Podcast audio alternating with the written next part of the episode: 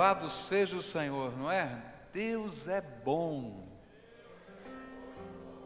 Explica para a pessoa do lado o que tem que fazer quando eu falo que Deus é bom. Explica.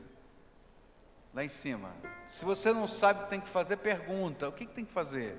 Então vamos fazer de novo aí. Deus é bom.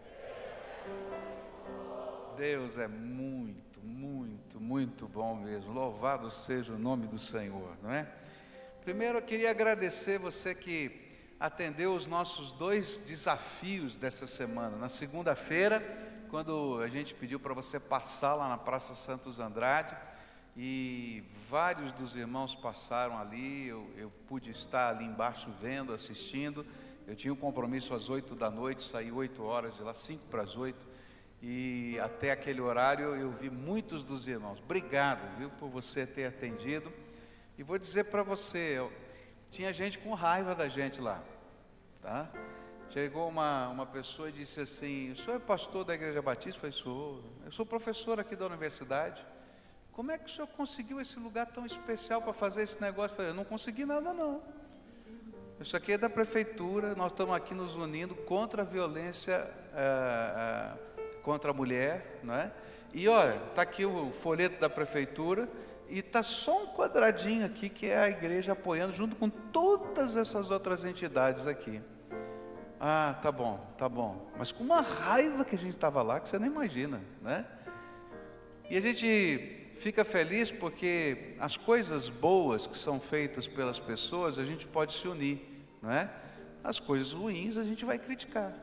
E gostei de ver você lá. Quem esteve lá viu que foi um tempo de oração, foi um tempo de testemunho, foi uma grande bênção aquele tempo. Segundo, queria agradecer também você que aceitou nosso desafio para estar aqui na quarta-feira, não é?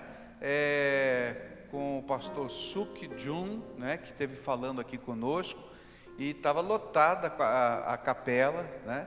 E gente pelo lado de fora, e graças a Deus, não deu para fazer em outro lugar, porque a gente está correndo contra o tempo. Eu não consigo usar o templo durante a semana. Quem entra aqui vê que está em construção aqui durante o tempo, no, no, no, durante a semana. Sexta-feira eles param a obra, vem todo o pessoal limpar, arrumar, para parecer que é templo, né? Ainda que a gente fique atrás das grades ainda, não tem problema. Vai, vai acabar isso aí, eu vou sair de trás das grades.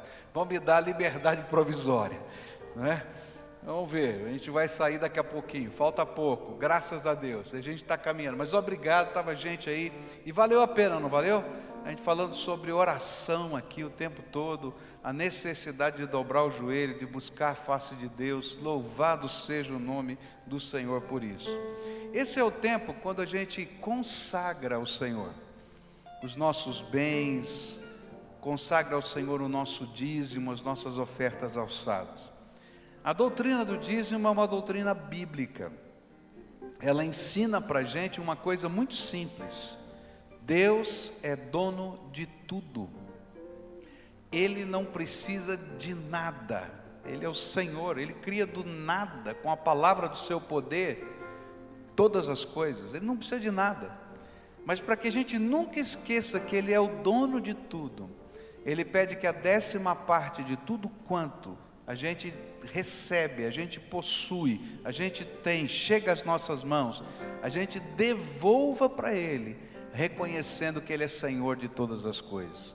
E nós fazemos isso por fé, fazemos isso por obediência, fazemos isso por amor, fazemos isso porque Ele é o Senhor da nossa vida. E isso é um ato de culto que nós celebramos ao Senhor. Por isso, daqui a pouquinho você vai poder se levantar do seu lugar e colocar nas várias caixas que estão espalhadas por aí o seu dízimo e a sua oferta alçada. Como igreja, nós estamos numa grande campanha para terminar esse templo até 2014, no dia 13 de maio, que é o centenário dessa igreja. Existem várias iniciativas bonitas, porque a gente tem orado sempre pedindo, Senhor, mostra para mim o que eu tenho de melhor e que posso ofertar ao Senhor, que eu posso fazer sacrificialmente ao Senhor, para a gente terminar essa obra. E tem acontecido alguns movimentos muito bonitos, não é? Os jovens, por exemplo, estão fazendo uma, um bazar e você pode ajudar. eles desafiaram os adolescentes e os jovens da nossa igreja a pegarem coisas boas da sua casa, coisas que fossem uma doação sacrificial.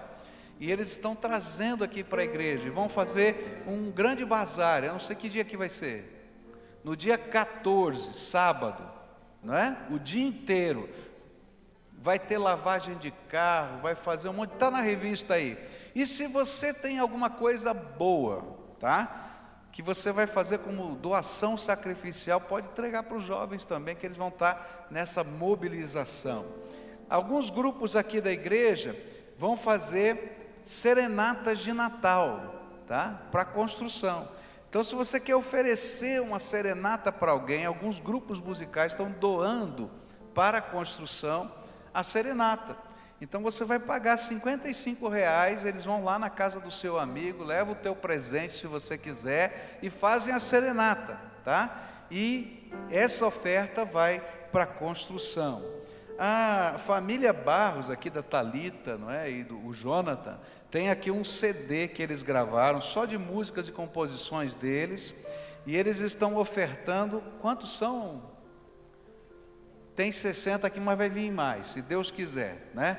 E aí então eles estão ofertando para construção. Você pode comprar esse CD por 10 reais e as músicas são lindas. A gente conhece a voz da Talita, conhece a, a, a, riqueza aí dessa musical dessa família. E além de você ser abençoado, vai estar abençoando a vida da nossa igreja, não é? E queria dizer para você que o ano que vem vai ser um ano de grande desafio. Nós queremos chegar a mil células. Esse é o nosso sonho. Chegar a mil células. A gente vai trabalhar pesado para isso. Durante o ano do centenário, chegar a mil células. Mas para isso eu preciso treinar líderes, treinar gente que queira servir, tá? E uma das ferramentas de treinamento que a gente tem é o CFM, então eu queria desafiar você, homem, mulher, adolescente, jovem, que possa realmente dizer: Eu quero servir ao Senhor, eu quero investir na vida de alguém, eu quero discipular alguém, eu quero abrir a minha casa, eu quero liderar uma célula, eu quero auxiliar na liderança de uma célula, a se inscrever no CFM, tá? Eu sei que existem outros cursos que a gente dá, mas esse é o mais completo. E eu gostaria que você pudesse nos ajudar a sonhar. Nosso alvo é no ano do centenário chegar a mil células. Só poderemos chegar a mil células se eu tiver quatro mil líderes. Está entendendo? Porque eu preciso ter um líder, um vice-líder e dois discipuladores para cada célula. Então eu vou ter que fazer o povo levantar da cadeira, parar de virar ovelha gorda. Eu quase preguei hoje sobre Ezequiel 34 sobre as ovelhas gordas. É, você já leu Ezequiel 34, que fala sobre a ovelha gorda, que só quer comer no pasto, não quer fazer nada? É. Também fala dos pastores maus, é ruim. Aí eu tinha que pregar olhando assim e tal, assim, porque fala dos pastores maus e das ovelhas gordas, né? Então eu estou olhando para cá agora é da ovelha gorda, né? Então, gente, que coisa, está na hora de a gente fazer alguma coisa para levar Jesus mais perto das pessoas, tá? E você, olha, 4 mil, tem que ter o templo inteiro de líderes, tem 4.051 lugares, todo mundo tem que ser líder, tá? Ora por isso, para você ser alguém que vai investir na vida de alguém, tá bom? Que Deus abençoe. Vamos ficar de pé agora, a gente vai orar, perguntando para Deus o que tem de melhor eu vou orar para Deus tirar teu sono. Você não vai conseguir dormir de noite. É, enquanto você não deixar de ser ovelha gorda, para servir ao Senhor, para abençoar vidas, para levar o amor de Jesus para outros, para se importar com as pessoas, tá bom? Senhor Jesus, nós estamos em pé na tua presença e já consagramos ao Senhor o que vai ser colocado nesses, nessas caixas, nesses gasofiláceos. Porque o Senhor é bom, a sua misericórdia dura para sempre. E temos sido abençoados pelo Senhor. Te louvo, Pai, porque no dia bom e no dia mau, sempre, sempre o Senhor está conosco.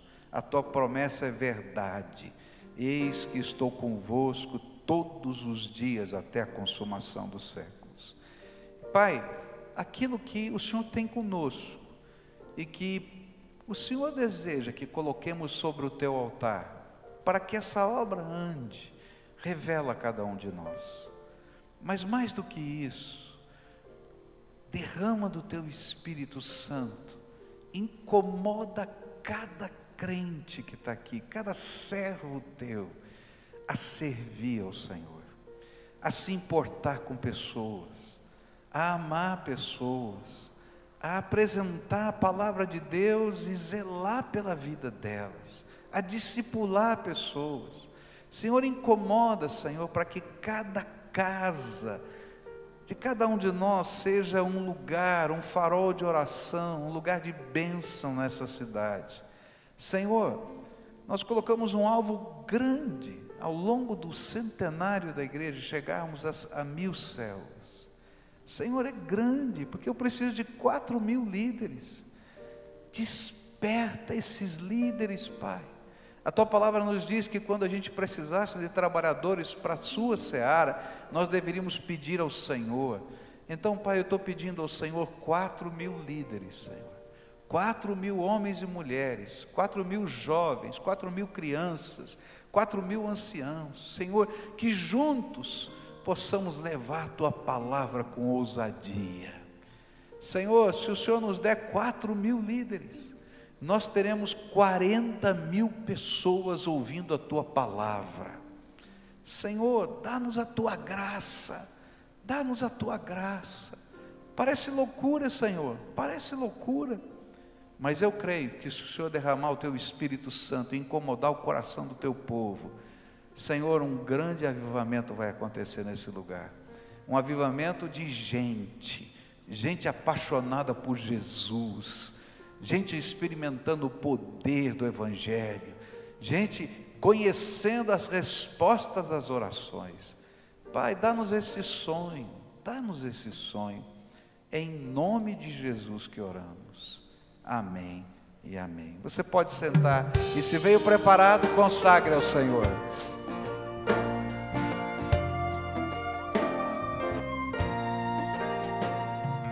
Eu perdido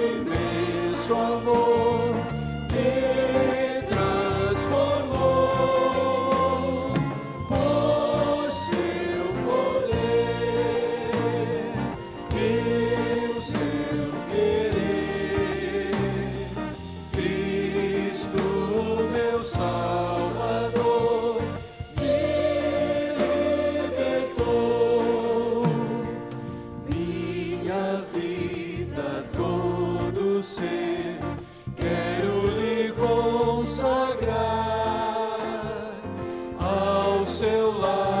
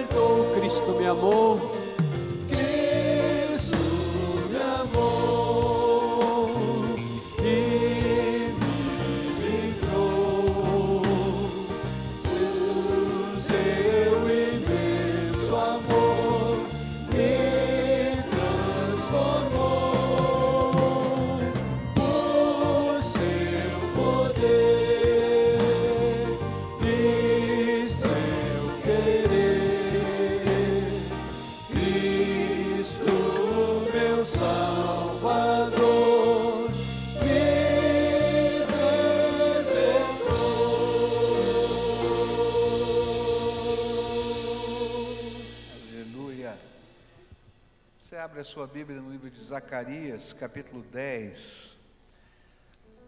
Eu era garotinho e não sabia ler ainda. E meu pai e minha mãe gostavam de, de ensinar coisas, né?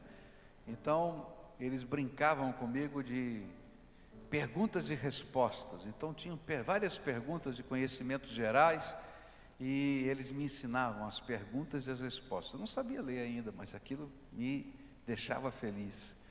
E aí eles me ensinaram decorar versículos da Bíblia. E o primeiro texto da Bíblia que eu aprendi a decorar e decorei foi o Salmo 23, né? Sabe decora o Salmo 23? Quem sabe decora aqui? Levanta a mão. Olha que bênção. Vamos, vamos dizer juntos? O Senhor é o meu pastor e nada me faltará. Deitar-me faz em verdes pastos, guia-me mansamente pelas águas tranquilas, refrigera minha alma, por amor do teu nome. Ainda que eu andasse, não, porque tu estás comigo, a tua vara e o teu cajado preparas na presença, a minha cabeça com óleo, e habitarei a misericórdia do Senhor, dão todos os dias da minha vida, e habitarei na casa do Senhor. Eu errei, vocês acertaram, hein? Parabéns, é, que bênção. Que é interessante quando a gente guarda esses textos da palavra, né? Eles fazem parte da nossa história e da nossa vida. E o tema hoje da mensagem é: O Senhor é o meu pastor. Zacarias 10 vai falar de uma maneira profética sobre um momento na história em que Deus diz: chega de vocês terem pastores que só querem abusar de vocês, que só querem usar vocês, que só querem tirar vantagem com vocês. E quando ele fala de pastores no Velho Testamento, ele está falando de líderes religiosos, mas ele está falando também de governantes, está falando de políticos. E ele diz assim: a partir de agora, eu, o Deus Todo-Poderoso, o Senhor dos exércitos, quero ser o pastor de vocês. Olha só o que a Bíblia diz em Zacarias 10. Contra os pastores acende-se a minha ira, e contra os líderes eu agirei, porque o Senhor dos exércitos cuidará de seu rebanho, o povo de Judá, ele fará dele o seu brioso corcel na batalha. Dele virão a pedra fundamental, a estaca da tenda, o arco da batalha e os governantes. Juntos serão como guerreiros que pisam a lama das ruas na batalha. Lutarão e derrubarão os cavaleiros, porque o Senhor estará com eles. E assim eu fortalecerei a tribo de Judá, salvarei a casa de José. Eu os restaurarei, porque tenho compaixão deles. Eles serão como se eu nunca os tivesse rejeitado, porque eu sou o Senhor, o Deus deles, e lhes responderei. Efraim será como um homem poderoso, seu coração se alegrará como se fosse com vinho, seus filhos o verão e se alegrarão, seus corações exultarão no Senhor. Assobiarei para eles e os ajuntarei, pois eu já os resgatei serão numerosos como antes. E embora eu os espalhe por entre os povos de terras distantes, eles se lembrarão de mim, criarão seus filhos e voltarão. Eu os farei retornar do Egito e os ajuntarei de volta da Síria. Eu os levarei para as terras de Gileade, do Líbano, e mesmo assim não haverá espaço suficiente para eles.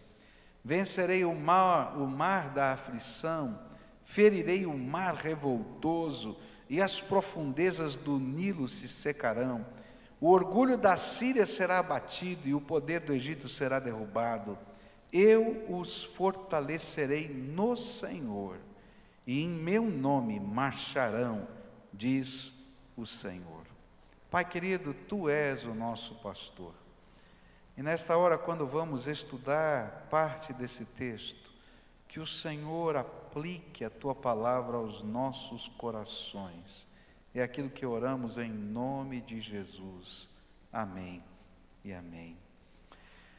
Segunda parte do capítulo 10, porque nós já estudamos os versículos 1 e 2, tem como tema o Senhor como pastor, Javé, Jeová, como pastor do seu povo. E ele está dividido, assim, na estrutura do texto, em três partes. A primeira parte Deus fala da ira contra os pastores de Israel.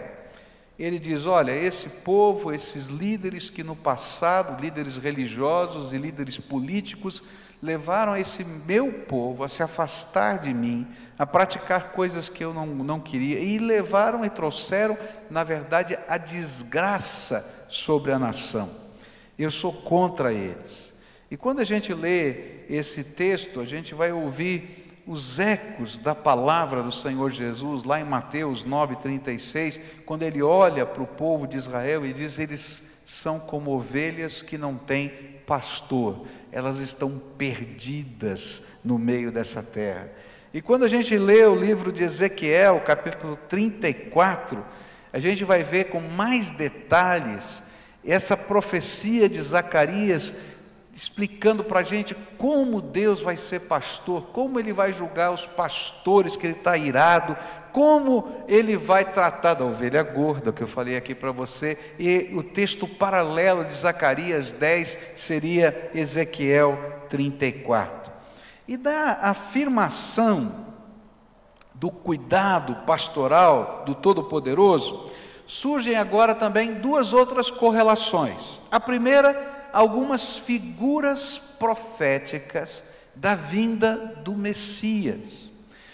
Como é que Deus iria ser o pastor desse povo? Naturalmente, pela presença do seu Espírito, dos seus profetas, naturalmente pela revelação do seu poder, mas havia um plano de Deus. E o plano de Deus é que Ele mesmo tomasse forma humana, se encarnasse, nascesse entre nós, e aí então um dos nomes proféticos de Jesus, Emanuel, Deus conosco estaria presente entre nós. E aqui então a gente vai ter essa primeira correlação. Algumas figuras proféticas da vinda de Jesus como o pastor das nossas vidas. E é isso que a gente vai estudar agora de manhã. E depois, à noite, a gente vai olhar para a segunda, ou melhor, para a terceira correlação com o pastoreio que está aqui nesse texto, quando ele fala dos efeitos, dos resultados de o Senhor ser o pastor da nossa vida. Então, agora de manhã, Quais são as figuras que aparecem apontando para a vinda de Jesus e dizendo: Deus não apenas lá do céu vai ficar olhando e vai tentando cuidar de nós, mas Ele vai descer a terra e literalmente Ele vai ser o Deus conosco, o pastor, aquele que que vai estar tomando o nosso lugar, guiando a nossa vida, enfim, fazendo a obra que Jesus veio realizar. E aqui a gente tem um versículo profético tremendo, que é o versículo 4, que eu quero me deter nessa manhã, e diz assim: Dele virão a pedra fundamental, a estaca da tenda, o arco da batalha e os governantes. O que, que esse texto tem a ver com a vinda de Jesus? A primeira palavra-chave aqui, ou primeira frase-chave, que é uma frase profética, é uma designação profética do Messias, é a pedra fundamental. Era a pedra angular, a pedra que servia de base para marcar todo o alicerce e a estrutura estrutura de uma casa. Dali saíam todas as medidas, por isso chamava-se pedra angular. era a base de todo o alicerce, era a pedra fundamental onde as paredes seriam levantadas. E na verdade, essa expressão é um título messiânico, frequentemente usado. Por exemplo, Efésios 2,20 vai dizer assim para a gente: Vocês são como um edifício e estão construídos sobre o alicerce que os apóstolos e os profetas colocaram. E a pedra fundamental desse edifício é o próprio Cristo Jesus. Era uma profecia de muitos anos e que o apóstolo Paulo diz assim: olha, essa pedra fundamental, de onde nasce o edifício da fé, é Jesus. Mas Isaías diz a mesma coisa, em Isaías 28, 16. Por isso o Senhor Deus diz: Estou colocando em Sião uma pedra, uma pedra preciosa que eu escolhi para ser a pedra principal do alicerce, do alicerce. E nela está escrito isto: quem tem fé não tem medo.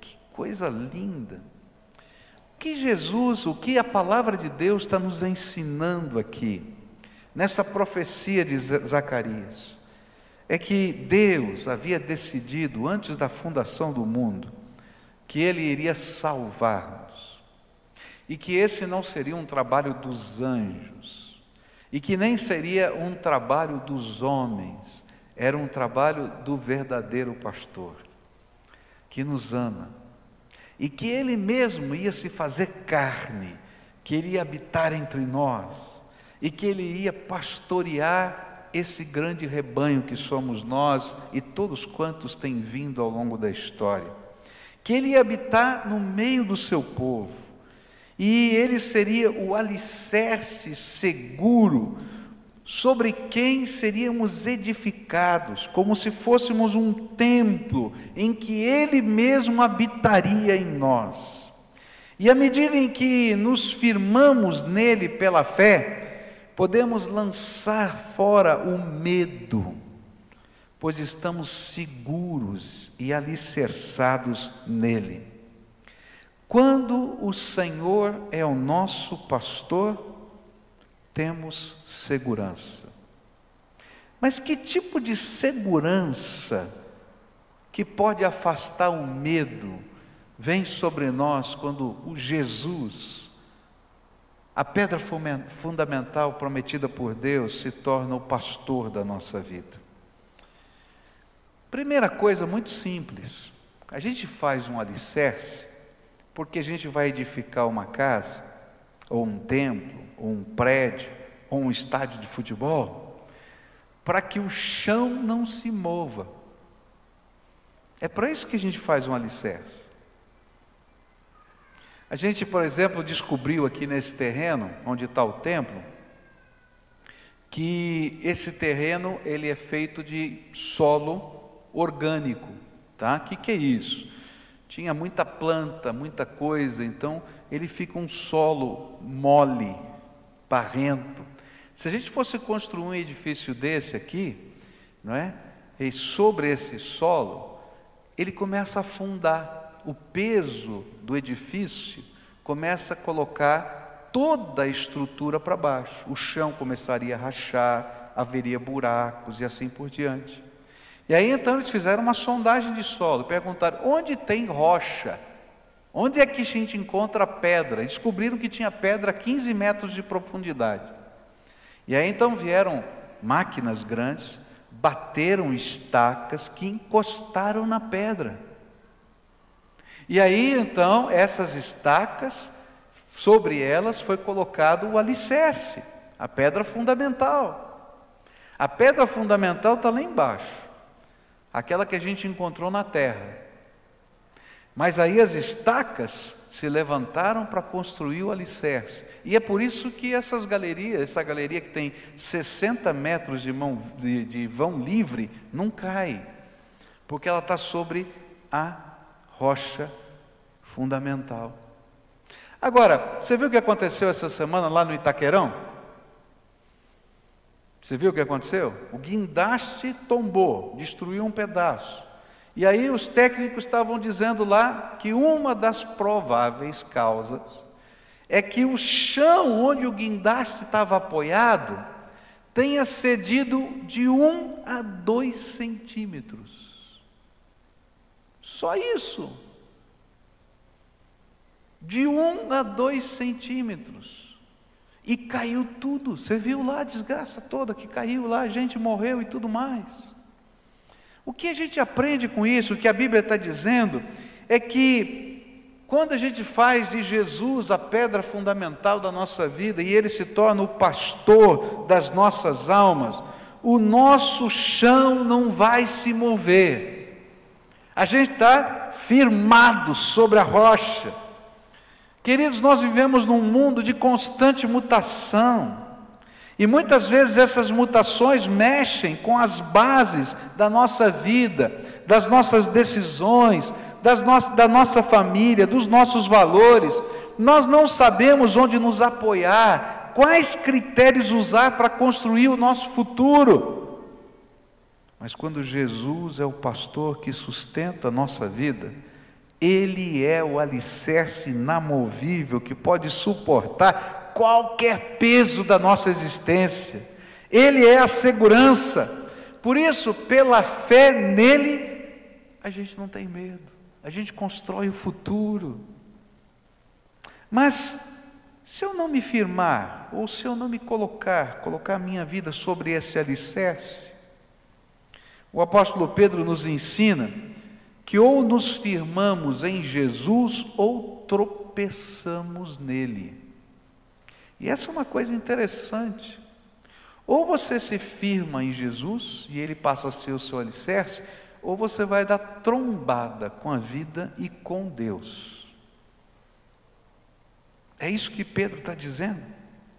Porque Jesus mesmo nos ensina que sem Ele nós caímos ou ruímos como uma casa que foi construída sem alicerce. Você lembra da parábola que Jesus contou sobre a casa construída sobre a rocha e sobre a casa construída sobre a areia? Ele disse: Olha, a casa construída sobre a areia, ela é por fora igualzinha à casa construída sobre a rocha. A grande diferença é que quando vem as chuvas, a casa que está sobre a rocha continua igualzinha, mas a casa que está sobre a areia racha toda, porque a areia começa a afundar, o chão começa a se mover, e aí ela cai. E na nossa vida é assim: se Jesus é o Senhor e pastor da nossa vida, a gente tem um alicerce onde a gente põe os pés e a gente pode se construir nos valores do reino de Deus e fazer diferença nessa vida. Jesus é o nosso pastor, Ele é a pedra fundamental da nossa vida e nós vamos experimentar aqui na eternidade o que significa ruir se nele não for o nosso pastor, ou permanecer por toda a eternidade nele. 1 Pedro 2 diz assim: Pois as Escrituras sagradas dizem: Eu escolhi uma pedra de muito valor, que agora ponho em Sião como a pedra principal do alicerce. Quem crer nela não ficará desiludido. Essa pedra é de muito valor para vocês, os que creem mas para os que não creem, a pedra que os construtores rejeitaram veio a ser mais importante de todas. E em outra parte das Escrituras Sagradas dizem: Esta é a pedra em que as pessoas vão tropeçar, a rocha que vai fazê-las cair. Essas pessoas tropeçaram porque não creram na mensagem de acordo com a vontade de Deus para elas. A grande pergunta que fica desse texto, a grande lição é sobre o que você está construindo a sua vida. E aí a gente vai responder: olha, eu estou construindo em cima da minha cabeça, das minhas ideias, dos meus sonhos, dos meus objetivos. Toma cuidado, porque você muda de ideia toda hora. E o chão sobre você que você está construindo a tua vida está afundando. Talvez você vai dizer assim: olha, eu estou construindo a minha vida sobre uma ideologia. Eu sou marxista, eu sou sei lá o quê. E você está na faculdade discutindo todas essas ideologias. Cuidado, porque as ideologias passam. Leia a história e você vai ver que nenhuma ideologia permaneceu para sempre. As grandes novidades do mundo ficam ultrapassadas.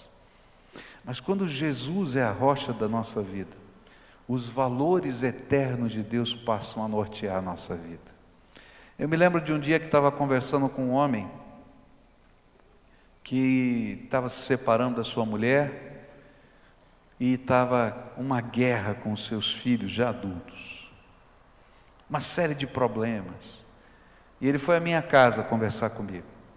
E ele disse para mim assim: Pastor, eu estou perdido. Eu, eu tenho uma série de conflitos no meu coração, no meu relacionamento afetivo com a minha esposa, com os meus filhos. Eu tenho uma amante, essa amante diz isso, aquilo para mim, e assim vai.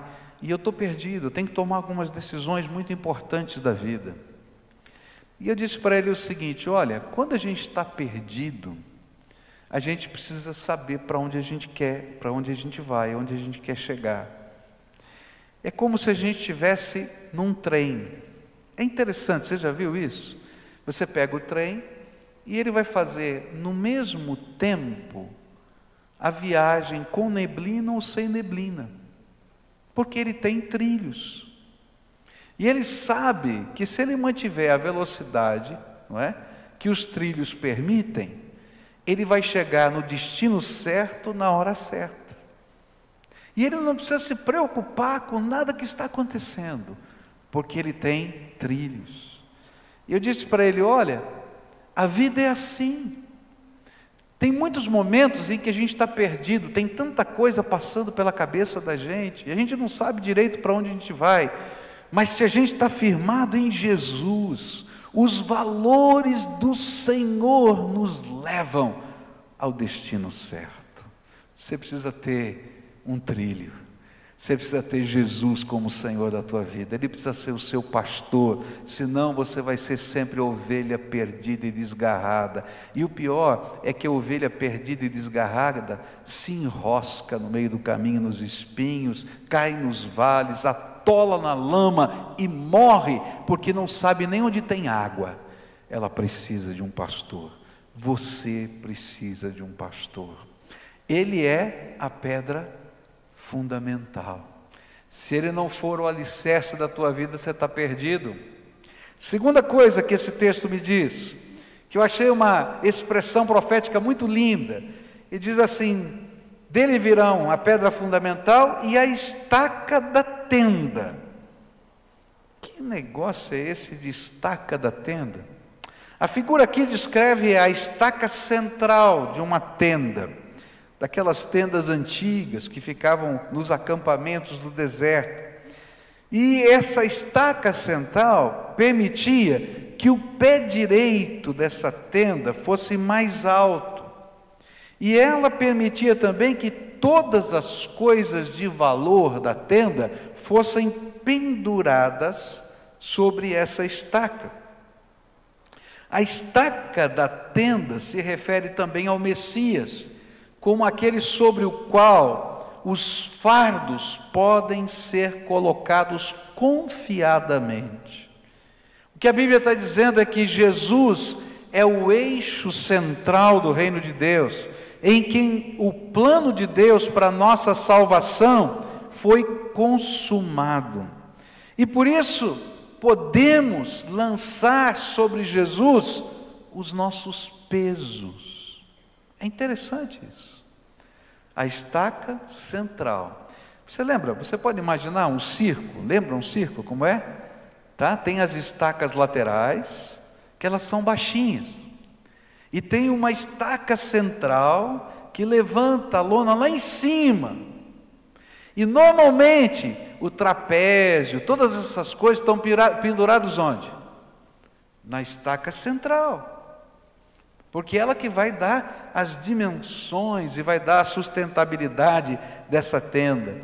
O que a palavra de Deus está dizendo é que Jesus é o centro do reino de Deus, e não dá para a gente viver o, o, reino de Deus, a justiça de Deus, se Jesus não for o nosso pastor. Agora, sabe qual é a bênção? É que eu posso lançar sobre Jesus todos os meus pesos. O Senhor Jesus diz isso, em Mateus 11, 28 a 30. Ele diz assim: Venham a mim todos vocês que estão cansados de carregar as suas cargas pesadas, eu lhes darei descanso.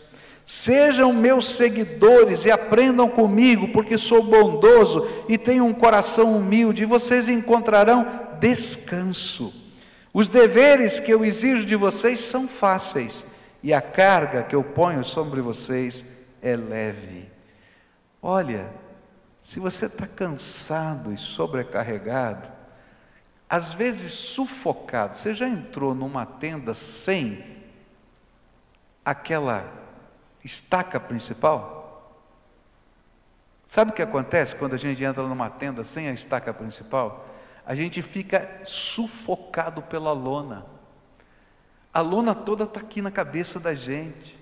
E a lona é pesada, a gente não consegue. A gente para andar tem que fazer força. Para respirar fica difícil. O calor está pesado.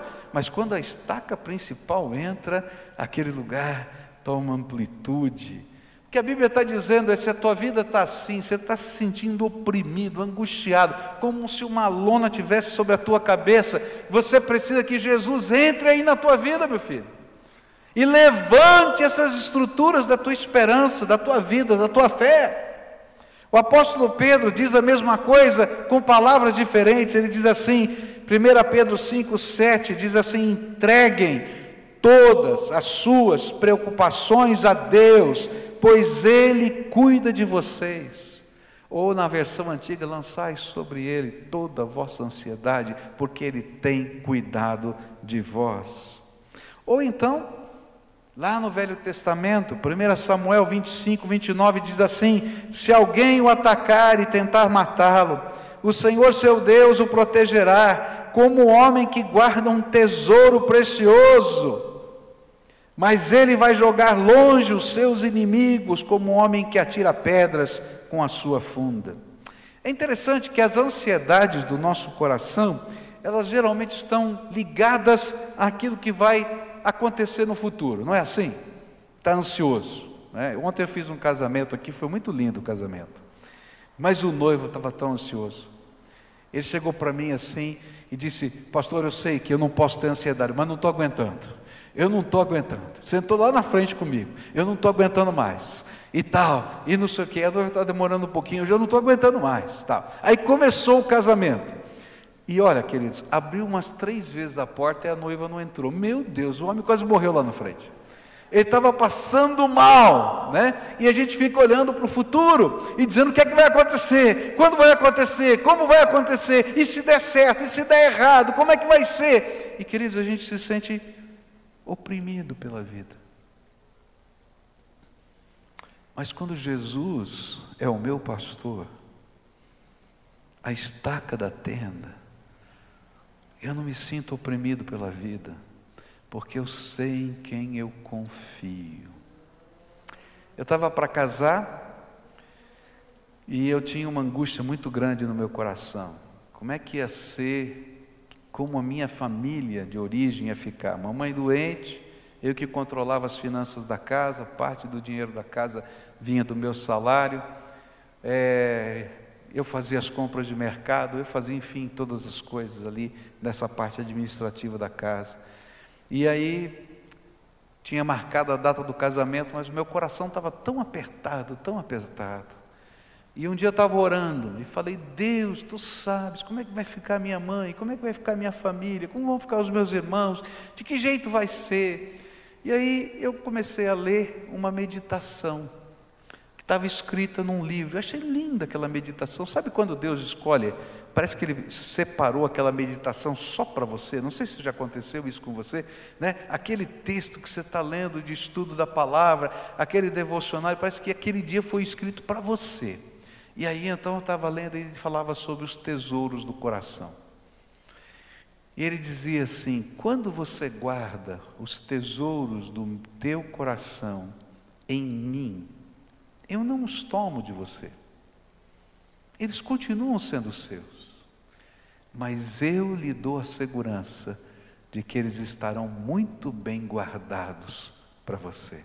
E aí eu entendi Deus falar para mim: olha, você está com medo do futuro, você está com medo, você está preocupado com os tesouros do teu coração.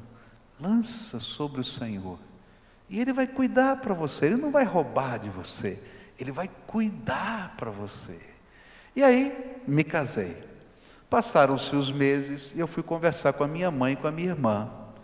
E aí como é que está a coisa, como é que está a situação, como é que vai as finanças, e a minha irmã e minha mãe sentaram juntos e começaram a prestar contas. E eu descobri uma coisa: eles tinham até dinheiro na poupança.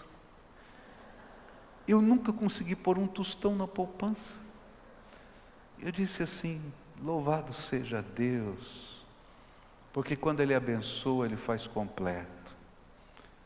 Você precisa de um pastor, Jesus é o pastor. Ele é a pedra fundamental, Ele é a estaca da tenda.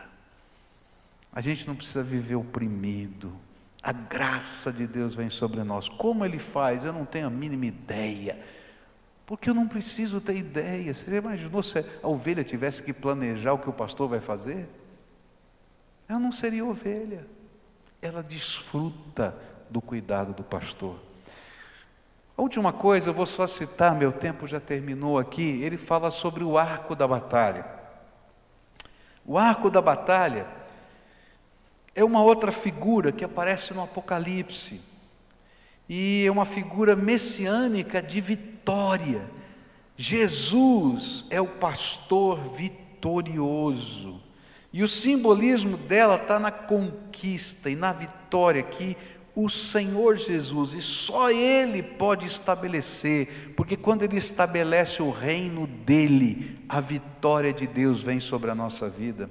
Apocalipse 6, 2 diz assim: Olhei e vi um cavalo branco, seu cavaleiro tinha um arco, e lhe deram uma coroa de rei, e ele saiu vencendo e conquistando. A lição desta figura é que só em Jesus, nós temos a vitória, vitória de fato. É por causa da sua autoridade e poder que nós podemos vencer três grandes inimigos da nossa vida: o pecado, a Bíblia diz em Romanos 3, mas pela bondade imerecida, Deus os justifica gratuitamente por meio de Jesus Cristo, que os libertou do poder do pecado. Queridos, há uma coisa que você não consegue vencer, é o pecado que está na tua vida. Então eu posso olhar bem no teu olho e dizer: você é um pecador. Olha para quem está do teu lado e diz: pecador. Pode falar. Agora escuta, porque você também é. E eu também sou. Todos aqui somos pecadores. E sabe por que nós somos pecadores? Porque nós somos escravos do pecado. E é por isso que muitos de nós não conseguimos vencer coisas pequenas da nossa vida. Porque esses pecados estão arraigados à nossa emocionalidade, à nossa natureza carnal, e a gente não consegue. Mas quando Jesus é o pastor, ele entra com o arco da vitória ele é o único que não apenas perdoa os pecados, ele nos liberta deles. Tem muita gente escrava que Jesus está libertando. Eu me lembro de um culto de jovens que a gente fez alguns anos atrás, e Deus me deu uma ousadia muito grande. Era um culto de jovens num acampamento da igreja, e o Espírito Santo me falou claramente: olha, tem gente aqui usando drogas, dentro desse acampamento. Se você me perguntar quem eu não saberia, mas sabe aquela coisa que Deus fala no seu coração com clareza? E Deus disse sim para mim: você pode mandar esse povo trazer as drogas aqui, porque hoje eu vou libertar essa gente. E eu comecei a pregar. E chegou no final aquela coisa de louco. Você vai fazer um apelo doido. Ó, eu vou chamar a gente aqui que consome droga para jogar droga aqui no chão. Desse jeito, um acampamento da igreja. E veio gente lá na frente entregando as suas drogas. Mas eu nunca vou me esquecer de um menino. Um menino que foi no meu quarto. Porque as drogas não estavam com ele naquela hora.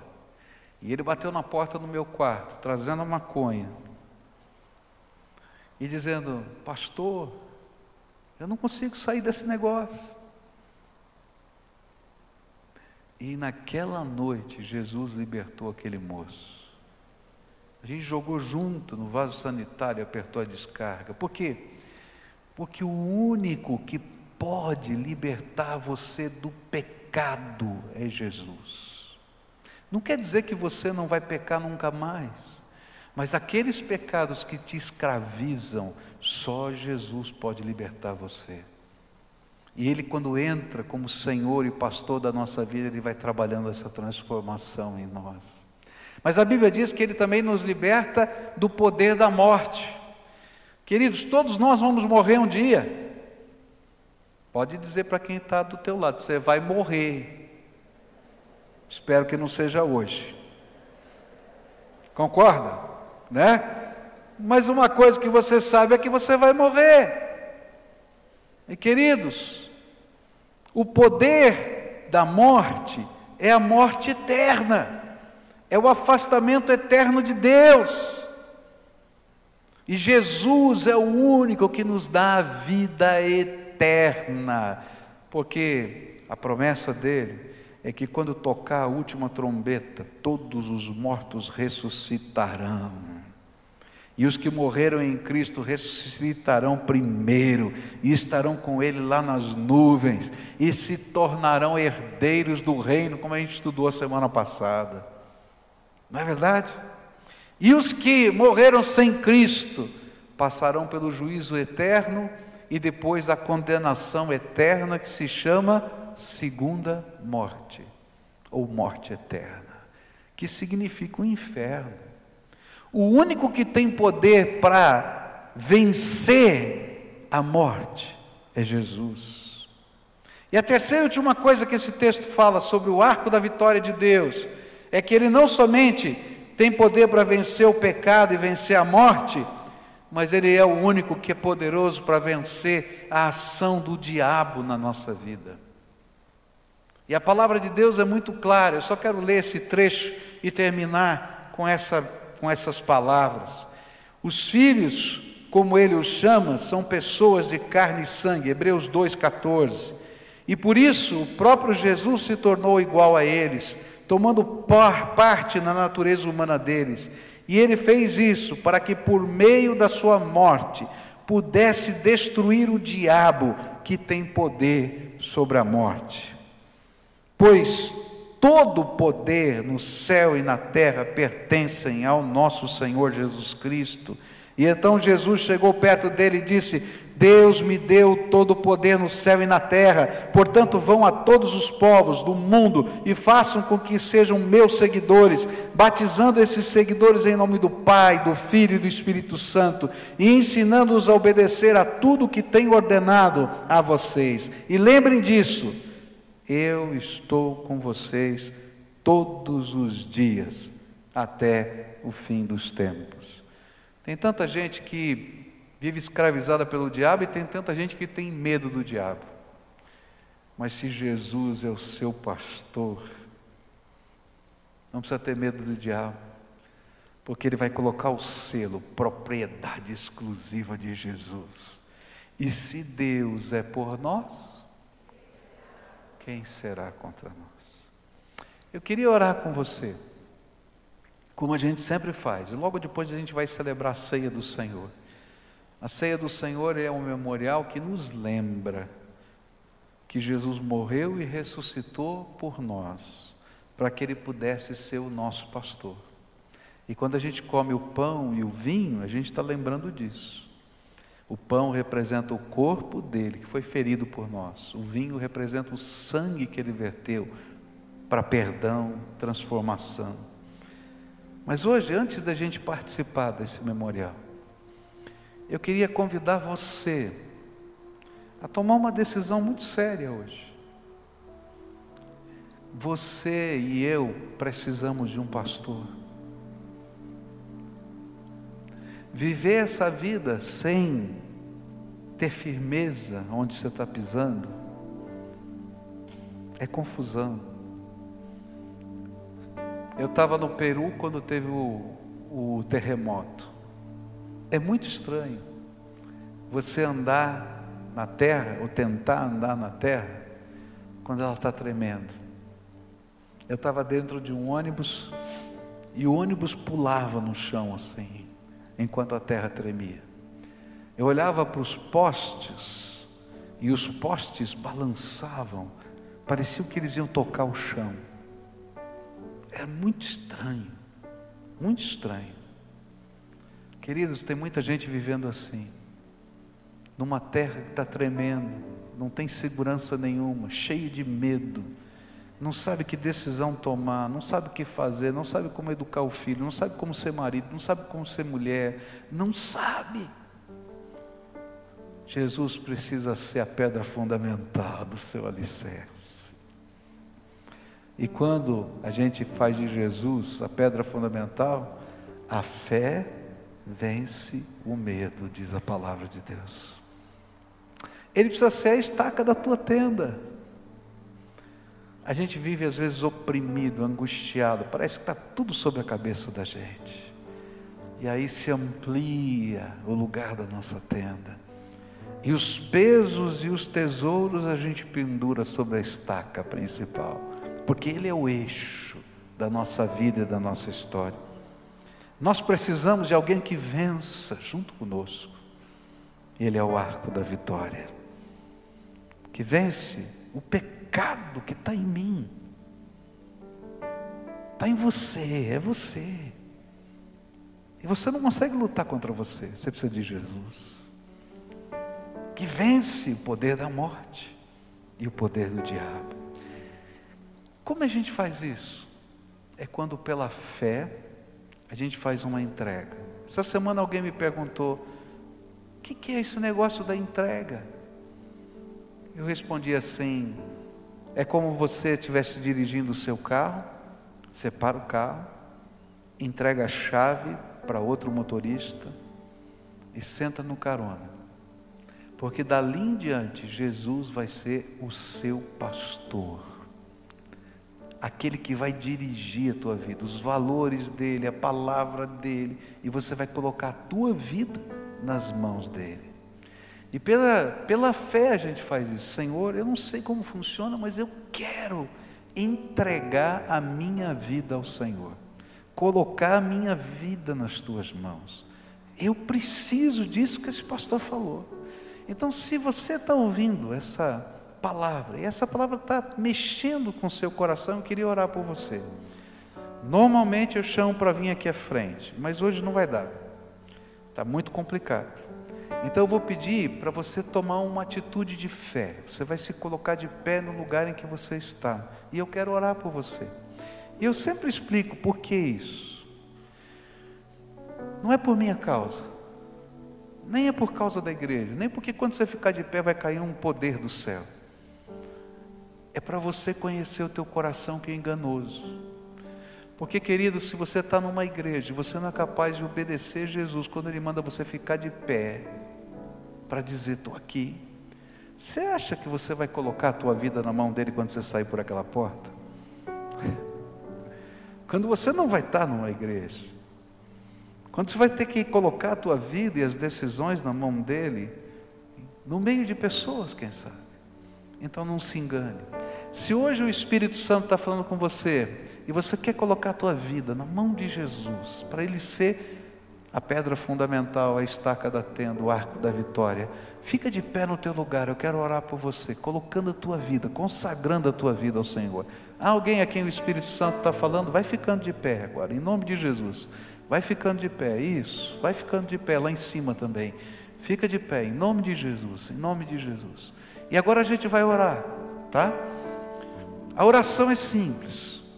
Primeira oração, só você pode fazer, eu não posso. Você vai dizer, Jesus, diga assim: Jesus, eu sou pecador, eu preciso que tu sejas o meu pastor, e eu quero entregar a minha vida nas tuas mãos, me guia, me ensina, me perdoa, me liberta. Eu quero aprender a viver com o Senhor. Seja o meu pastor. Senhor Jesus, aqui tem uma multidão que está de pé. Gente que o Senhor ama. Pai, como o Senhor ama. A tua palavra nos diz que o Senhor sabe até quantos fios de cabelo eles têm na cabeça. A tua palavra nos diz que quando eles estavam sendo gerados no ventre da mamãe, o Senhor olhou e amou cada multiplicação de célula. A tua palavra nos diz que antes da fundação do mundo, o Senhor já escreveu um plano abençoador para essas vidas. E nesta hora eles estão fazendo uma oração tão séria eles estão gritando ao céu: Jesus, seja o meu pastor, cuida da minha vida, toma o lugar de direito e dirige os meus passos. Ó oh, Pai, eu sei que muitos deles estão em pé e não sabem o que vai acontecer daqui a pouco. Eles não entendem, Pai, qual é o próximo passo. Por isso eu quero te pedir uma coisa: seja o professor particular deles. Porque, Senhor, eles são só ovelhas. Que a vara e o cajado do Senhor os consolem. E que por onde eles caminharem, eles não precisem ir à frente descobrindo o caminho. Que o Senhor, como pastor, vai à frente deles e diga: Vem aqui, filhinha. E assim como um pastor que sabe o nome de cada ovelha, o Senhor esteja chamando o nome deles, pessoalmente. Marcos, Silvia, Antônio, vem cá, vem, vem comigo, vem comigo. E que eles escutem a tua preciosa voz. E que o medo vá embora dos vales escuros da vida, porque eles estão andando com o Senhor. Fala com eles Fala com eles, seja o pastor deles, porque aquilo que nós mais precisamos é ter um pastor chamado Jesus. Fica conosco, é aquilo que oramos em nome de Jesus. Amém e amém. Que Deus abençoe você, viu? Marca o um encontro com Jesus na sua casa, fecha a porta do seu quarto, fala com Ele, deixa Ele falar com você. Querido, nós vamos celebrar agora a ceia do Senhor. E eu quero convidar todos aqueles que um dia creram no Senhor Jesus, professaram publicamente a sua fé, já foram batizados e que estão em comunhão com Ele, com a sua igreja, participarem conosco desse memorial, celebrando Jesus, o pastor das nossas vidas. Bendito seja o nome do Senhor.